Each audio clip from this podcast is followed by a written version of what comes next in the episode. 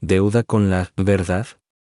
Por Juan Luis González Alcántara Carrancá asterisco ministro de la Suprema Corte de Justicia de la Nación. El día de hoy es reconocido, desde hace 14 años, como el Día Internacional contra los Ensayos Nucleares. A casi 80 años de la primera explosión atómica en Nuevo México, el poder, y en ocasiones devastador, de la energía nuclear continúa en nuestra conciencia colectiva, al mismo tiempo fascinación y terror. Nos ofrece una eterna espada de Damocles, pendiendo sobre nuestros cuellos, y también la posibilidad de iluminar ciudades enteras sin él. Impacto ambiental de los combustibles fósiles, sin las dificultades técnicas y la impredecibilidad de las energías solar o eólica, pero este poder exige un inmenso respeto, pues el precio por subestimarlo puede resultar terrible. Esta lección la aprenderían los operadores de la planta nuclear de Chernóbil, en Ucrania, de la entonces Unión Soviética, que en abril de 1986 se convirtió en el mayor desastre nuclear de la historia.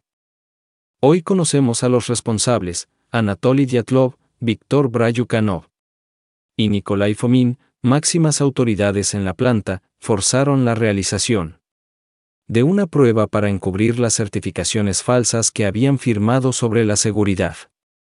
Cuando la prueba fracasó y el reactor amenazaba con salirse de control, activaron el sistema de apagado de emergencia. Sin embargo, un defecto en el diseño convertiría la planta en una bomba, arrojando toneladas de material radiactivo por los aires. El accidente es una muestra de la imprudencia frente a la naturaleza, pero también es una lección sobre la importancia de la responsabilidad gubernamental. En su obsesión por preservar su imagen, los dirigentes en Moscú privilegiaron el prestigio sobre la vida humana.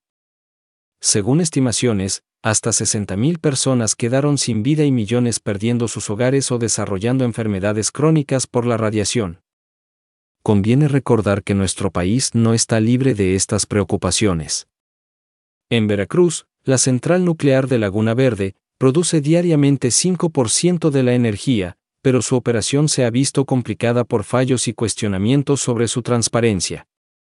Citando al actor Jared Harris, quien interpretó al químico Valery Legasov, responsable de contener el desastre, con cada mentira que decimos. Incurrimos en una deuda con la verdad tarde o temprano, habrá que pagarla. El costo de las mentiras no es que las confundamos con la verdad, sino que, cuando hemos escuchado suficientes, somos incapaces de reconocer la verdad. Con un precio tan catastrófico por pagar, es un buen momento para preguntarnos si estamos dispuestos a asumir esta deuda.